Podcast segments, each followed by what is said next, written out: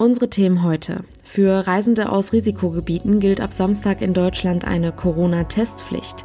Außerdem, zwei Tage nach den Explosionen am Hafen der libanesischen Hauptstadt Beirut laufen die Ermittlungen auf Hochtouren. Nun sind 16 Mitarbeiter des Hafens festgenommen worden. Heute ist Freitag, der 7. August 2020. Ich bin Julia Marchese. Guten Morgen, schön, dass ihr zuhört. Der Rheinische Post Aufwacher der Nachrichtenpodcast am Morgen. Schauen wir zuerst mal, was das Wetter für uns dieses Wochenende so bereithält. Es bleibt natürlich sommerlich. Der Deutsche Wetterdienst meldet für heute einen Temperaturanstieg auf bis zu 36 Grad. Morgen legt das Wetter noch ein bisschen was drauf. Da liegen die Höchsttemperaturen bei 34 bis 38 Grad. Das ist für dieses Jahr auch die bislang höchste Temperatur bei uns. Auch am Samstag ist es zunächst sonnig, später ist dann aber auch eine Wolkenbildung möglich. Die Temperaturen liegen dennoch bei 35 bis 37 Grad. Am Nachmittag besteht dann eine kleine Chance auf Hitzegewitter und Schauer. Das kühlt die Temperatur aber auch am Montag nicht runter. Auch hier liegt der Höchstwert bei 38 Grad. Im Laufe des Tages sind aber auch hier Hitzegewitter und Schauer möglich. Jetzt ist sie da, die Corona-Testpflicht für Reiserückkehrer aus Risikogebieten. Demnach müssen sich ab Samstag alle, die nach Deutschland zurückkehren, auf das Virus testen lassen. Wer sich nicht daran hält, muss mit Bußgeldern rechnen. Das teilte Bundesgesundheitsminister Jens Spahn mit. Benedikt Meise berichtet für die Deutsche Presseagentur aus Berlin. Es wird aktuell viel von der zweiten Welle gesprochen. Wie beurteilt denn Jens Spahn die aktuellen Zahlen? Also Spahn sieht da jetzt aktuell keine kritische Schwelle überschritten. Klar, wir sind über die 1000er Marke drüber gegangen, aber er stellte im ZDF heute Journal nochmal klar. Im Moment äh, sind wir in jedem Fall noch in einer Größenordnung, mit der das Gesundheitswesen und der öffentliche Gesundheitsdienst umgehen kann. Äh, in der Kontaktpersonennachfolge, äh, die Intensivkapazitäten, die Intensivbetten sind mehr als ausreichend Stand heute vorhanden. Und deswegen müsse man jetzt auch nicht über den Begriff zweite Welle diskutieren. Viel wichtiger sei nach wie vor Hygieneregeln beachten und Abstand halten. Sollten die Zahlen jetzt doch weiter ansteigen, ist dann ein zweiter großer Lockdown möglich? Viele befürchten das ja.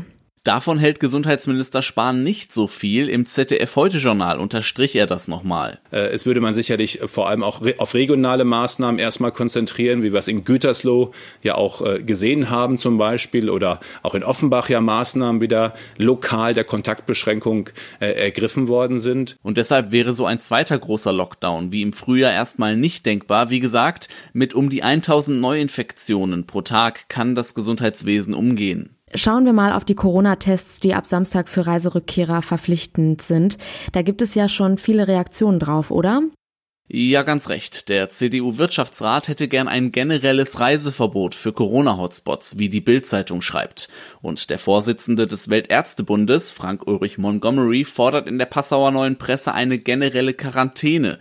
Tests seien nur eine Momentaufnahme, deshalb sollen alle Reiserückkehrer, egal ob auch mit negativem Test, eine Woche bis zehn Tage zu Hause bleiben. Für Spahn selbst sind die Tests ausreichend. Er will eine Balance zwischen den Kapazitäten und dem, was Sicherheit bringt, erreichen erreichen. Die Infektionszahlen werden dann zeigen, ob ihm diese Balance gelingt.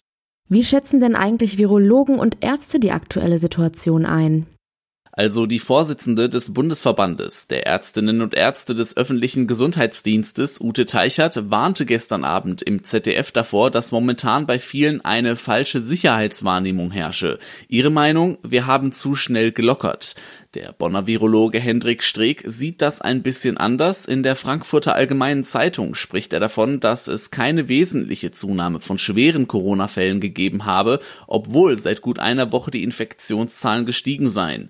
Seine Meinung, wir dürfen nicht bei jedem Anstieg der Zahlen in Panik geraten. Das Ziel ist und war es, das Gesundheitssystem nicht zu überlasten und das sehe doch im Moment ganz gut aus. Vielen Dank für den Überblick. Die Lage in der libanesischen Hauptstadt Beirut ist, wie soll es auch anders sein, noch immer angespannt. Nach den schweren Explosionen am Hafen steigt die Zahl der Toten laut dem Gesundheitsministerium auf 149. Die Ursache dieser Katastrophe bleibt unklar. Nun sind 16 Mitarbeiter des Hafens festgenommen worden, das teilte ein Militärrichter mit. Die Menschen und vor allem Betroffene drängen nach Antworten. Inzwischen ist auch der internationale Druck gestiegen. Die Forderungen nach Reformen und internationalen Ermittlungen zur Ursache der Explosion werden immer größer. Gil Jaron berichtet für die Deutsche Presseagentur.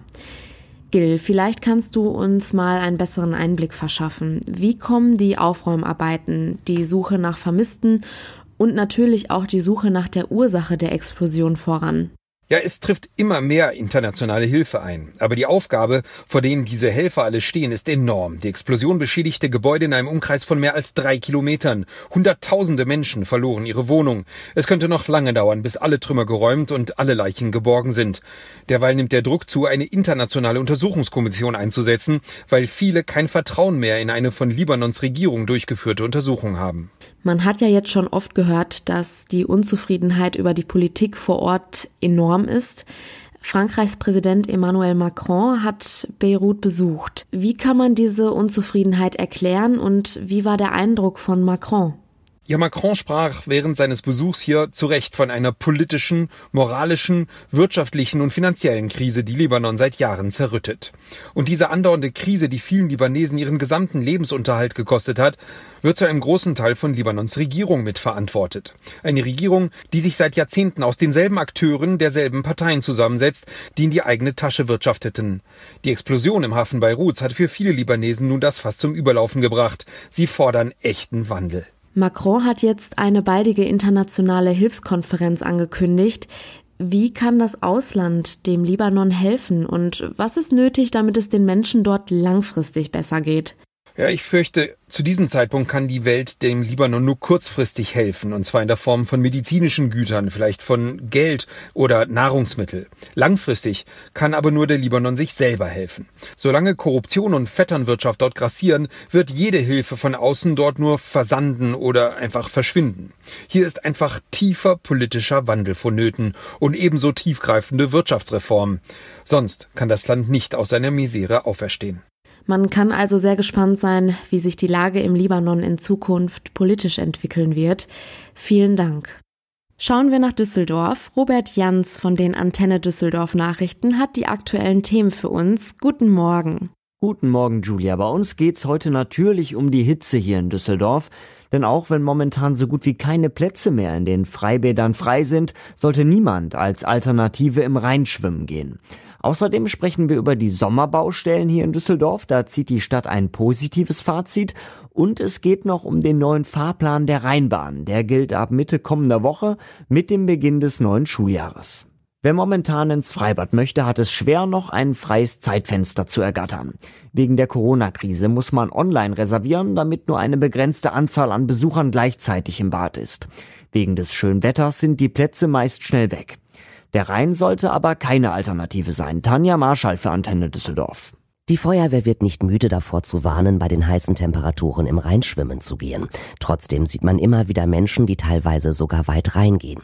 Das ist lebensgefährlich. In diesem Jahr mussten bisher drei Tote aus dem Rhein geborgen werden. Insgesamt ist die Feuerwehr bis Anfang Juli schon 30 Mal ausgerückt, um Menschen aus dem Wasser zu holen. Vor allem an den Krippen gibt es gefährliche Strömungen. Das sind die langen Steinaufschüttungen, die ins Wasser ragen. Diese Strömungen können selbst gute Schwimmer unter Wasser ziehen. Die Stadt nutzt immer wieder die verkehrsarmen Ferien, um an den Straßen zu arbeiten. Die Bilanz der Sommerbaustellen fällt positiv aus. Die trockene Witterung hat dafür gesorgt, dass einige Arbeiten schneller als geplant abgeschlossen werden konnten. Zu den größeren Projekten gehört der Südring. Dieser hat zwischen Münchner und Aachener Straße Pflüsterasphalt bekommen. Auch das Radwegenetz wurde weiter ausgebaut. So ist zum Beispiel auf Teilen der Karlstraße in Richtung Worringer Platz ein neuer Fahrradstreifen entstanden. Einige Arbeiten stehen aber noch an. So wird im Rhein-Ufer-Tunnel am Wochenende bis Dienstag an der Sicherheitstechnik gearbeitet. Dazu muss der Tunnel in einigen Nächten gesperrt werden. Das Angebot der Rheinbahn soll zum neuen Fahrplan ab Mitte kommender Woche um 5% ausgebaut werden. Rheinbahnchef Klaus Klar sagte am Nachmittag bei der Vorstellung, dass vor allem die Takte samstags und unter der Woche bis 20 Uhr verkürzt würden, um verlässlichen Transport bieten zu können. Sie gehen hin und Sie wissen, der Bus oder die Bahn kommt. Und äh, ich bin davon überzeugt, dass das auch der richtige Weg ist. Wir wissen, äh, dass jetzt wir in diesem Jahr auch weitere 92 neue Busse bekommen, damit wir auch mehr äh, Buskilometer im Grunde genommen leisten können.